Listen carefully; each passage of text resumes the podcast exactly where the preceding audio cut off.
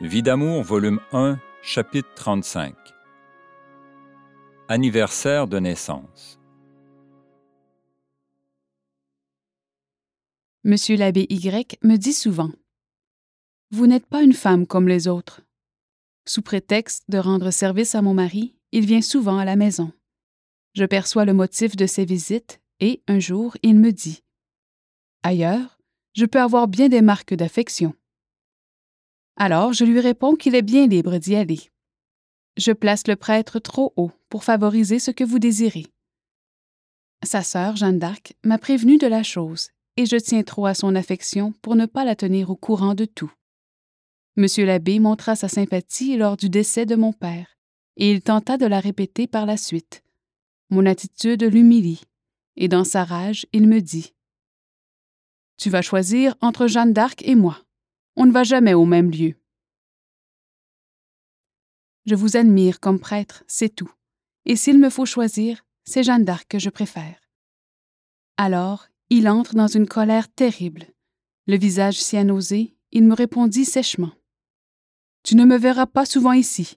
Tu me préfères une orgueilleuse, etc. Je suis étonnée de l'entendre critiquer sa sœur, qui, à mon avis, lui est supérieure à tout point de vue, même si la générosité de ce prêtre est débordante pour nous.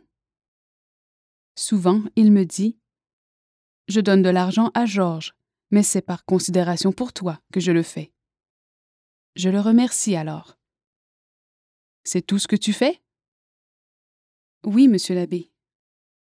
Alors, il me raconte certaines faveurs qui lui sont faites. J'ose à peine y croire, car à mon avis, toute femme où il va doit avoir un minimum de distinction.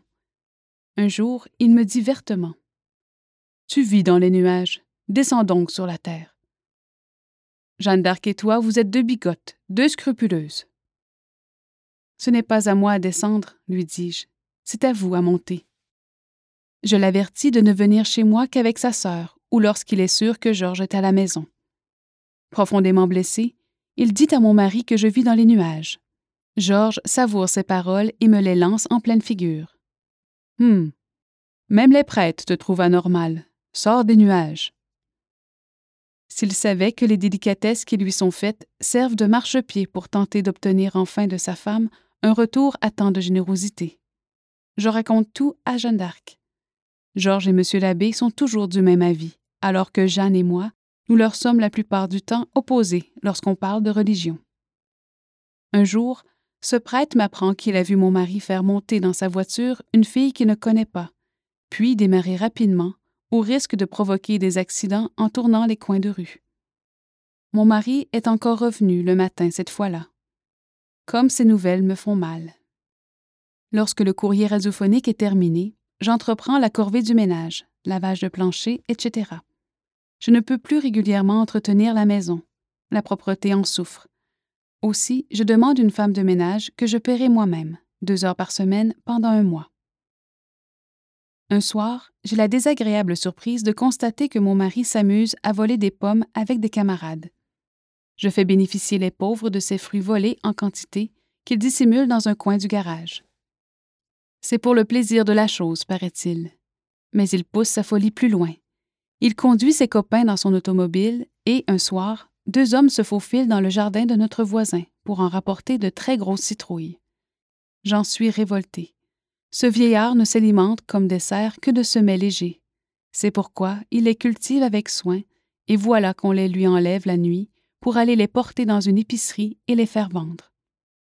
Mon mari, qui ne parvient pas à payer son essence, conduit ces gens d'un endroit à l'autre dans l'unique but de voler pour s'amuser. Nos voisins si généreux, si prévenants, sont ainsi récompensés par l'être que j'ai épousé. Comme j'ai eu honte lorsque j'ai appris la chose. C'est le 13 septembre. Mon mari est sorti à midi en me lançant les injures qui lui passent par la tête parce que je lui ai demandé un peu d'argent.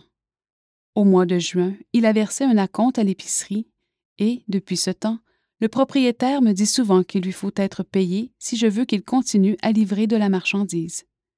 Avec le chèque d'allocation, j'ai payé les manuels scolaires, les chaussures et les bas. Le soir, je fais ma prière en pleurant.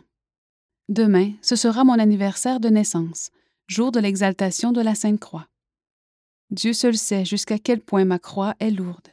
Je pleure longtemps.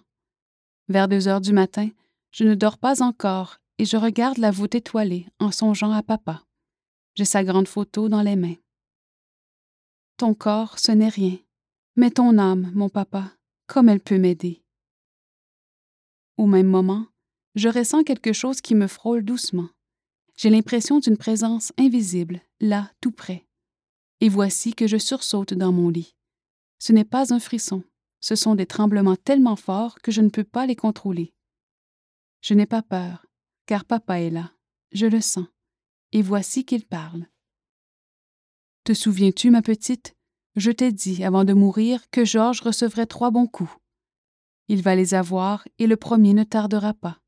Sois courageuse, garde ta confiance. Ça va être terrible pour toi. Ne te décourage jamais. Papa sera toujours là. Si tu savais comme on est heureux ici, ne me pleure pas. Je tremble, j'écoute. Alors je dis à mon père Georges est sorti. Je ne sais pas quand il va revenir. Comme d'habitude, il ne songera pas à mon anniversaire de naissance. Tu étais toujours là, toi, pour m'apporter quelque chose de très beau en ton nom et en celui de maman. Je te demande, mon papa, de me faire un cadeau. Je veux quelque chose de tangible qui me sera donné en ton nom. Oui, j'ai une confiance extraordinaire que tu peux faire cela. Puis les tremblements cessent et je m'endors. Le lendemain, mon mari n'est pas encore rentré. Je sens que l'âme de mon père est près de moi. Il se passera quelque chose avant longtemps. Je guette tous les événements, assuré que je recevrai une surprise au nom de papa. Le midi, la sonnerie du téléphone se fait entendre. C'est maman qui m'offre ses vues. Je t'envoie quelque chose par Grégoire, dit maman. Et j'ai une belle surprise pour toi. Je t'envoie la lampe télévision et le beau cendrier que tu avais donné à ton père à son anniversaire de naissance, quand tu travaillais au poste de radio. Conservez-les, maman. C'est à vous maintenant. Non, dit maman. Si ton père vivait, il te ferait un cadeau. Alors accepte-le en son nom, comme s'il provenait de lui.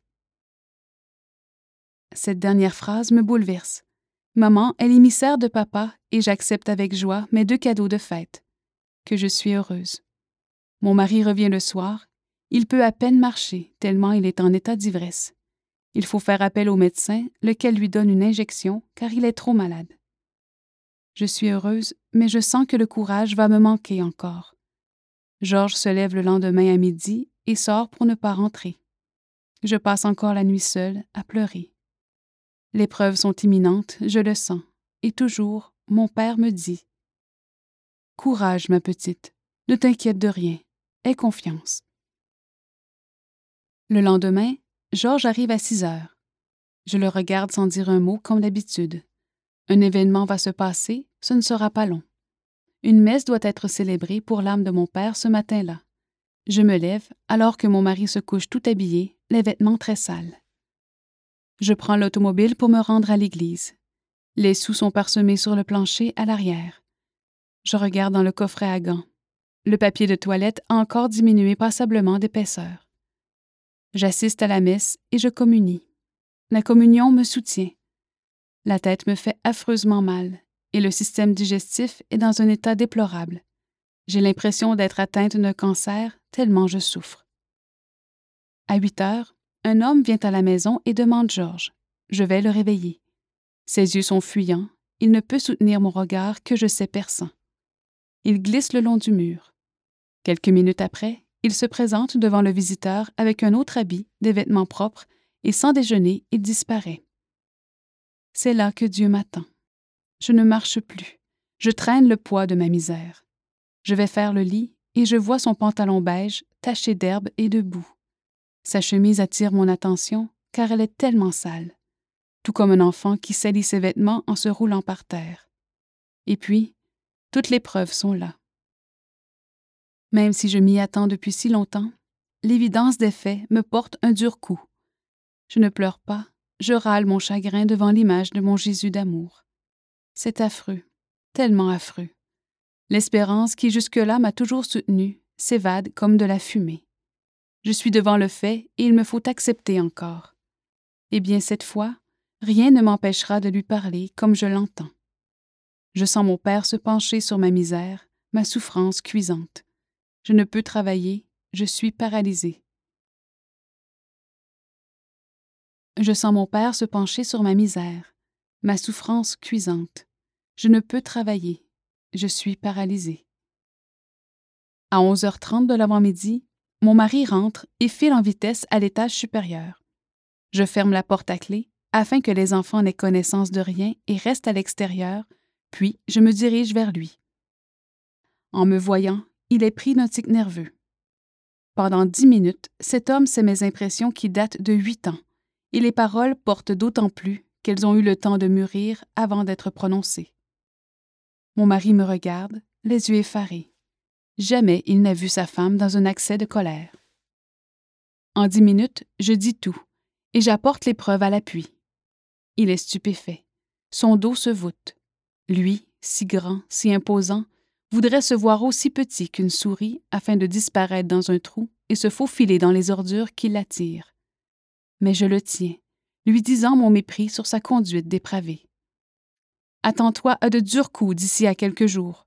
Tu vas sauter maintenant. C'est l'heure du dîner et rien n'est préparé. Les enfants vont rentrer. Que vais-je leur donner pour les alimenter? Il y a si peu de choses. Il va sans dire que mon mari prend la porte sitôt qu'il le peut. Sur ma demande, mon oncle aimé vient dans l'après-midi et je lui raconte tout. Puis il se charge de demander mon admission à l'hôpital, car je ne digère absolument rien.